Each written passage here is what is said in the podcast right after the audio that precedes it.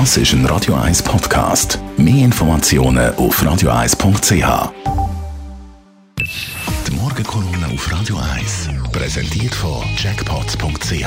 Das Online-Casino der Schweiz. Jackpots.ch. So geht Glück. Guten Morgen, Leiter Gerber. Guten Morgen miteinander. Die Welt ist ungerecht, das wissen wir, das ist nichts Neues und ist auch keine Kolumne wert. Aber manchmal ist sie besonders ungerecht und auch die Medien sind dann sehr ungerecht und wenn einer angekratzt ist, dann hat er manchmal nicht mehr zu lachen. Sie können sich erinnern, vor ein paar Wochen, ich habe es auch in einer Kolumne erwähnt, ist der Martin Ebner 70 gewesen und die NZZ hat das abgefeiert, der große Visionär. Dabei hat er tatsächlich in dem Land eine breite Spur von wirtschaftlicher Zerstörung hinter sich hergezogen. Also ganz ein Haufen negative Geschichten, ich könnte noch lange darüber reden. Ein anderer, der jetzt äh, auch am letzten Wochenende von der NZZ am Sonntag äh, voll, voll wieder ins Zentrum gerückt ist, das ist der Pierin Vinzenz. Sie können sich erinnern, der ehemalige Chef von der Raiffeisen-Gruppe. Der Januskopf heisst und auf mehr als zwei Seiten wird allen möglichen Leuten Gelegenheit geboten, anonym über ihn herzufallen und alle Gemeinheiten zu erzählen, die nicht nachgeprüft werden können, wo wirklich ein weiterer, ein weiterer Schritt ist von der totalen Demontage von dem Pierin Vinzenz.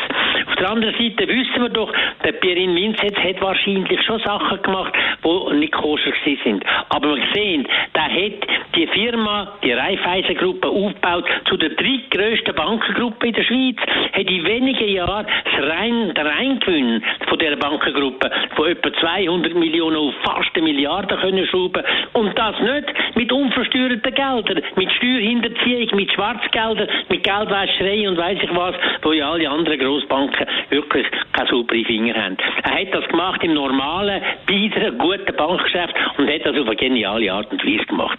Dass er dabei eben zum Teil offenbar ein bisschen über Grenzen rausgegangen ist, das ist sehr zu bedauern, aber man muss das einigermaßen in den Relationen sehen. Er hat offenbar eine Firma, die er mit einem anderen gekauft hat, hat er nachher der Raiffeisen verkauft und hat einen schönen Gewinn einstreichen Aber ich muss Ihnen sagen, ich wollte das zuerst sehen, dass das bewiesen ist. Und zweitens muss ich Ihnen sagen, wenn ich sehe, wie andere Großbanker in dem Land, wo jetzt nach neun Jahren zurücktreten, Sergio Ermotti, so lang, jedes Jahr etwa 15 Millionen Salär sich auszeigen, auszahlen, da muss ich sagen, da ist aber viel mehr zwar mit legalen Mitteln abgezockt worden, genommen worden an andere. Und in den neun Jahren ist die Aktie kein bisschen gestiegen. Sie ist heute noch gleich hoch, wie sie damals war. Also die Aktionäre und auch die, zum Teil Kleinsparer, die die Aktie kaufen, die haben überhaupt nichts bekommen. Das ist für mich viel verwerflicher und viel, viel schlimmer zu beurteilen als das, äh, was der Biring Vinzenz gemacht hat.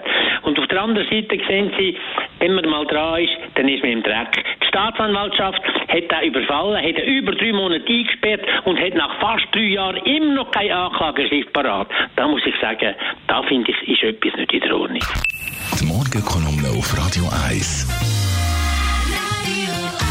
Und die Kolumne von Elmar Leiter Gerber gibt es zum Nachlesen auf radio1.ch. Das ist ein Radio 1 Podcast. Mehr Informationen auf radio1.ch.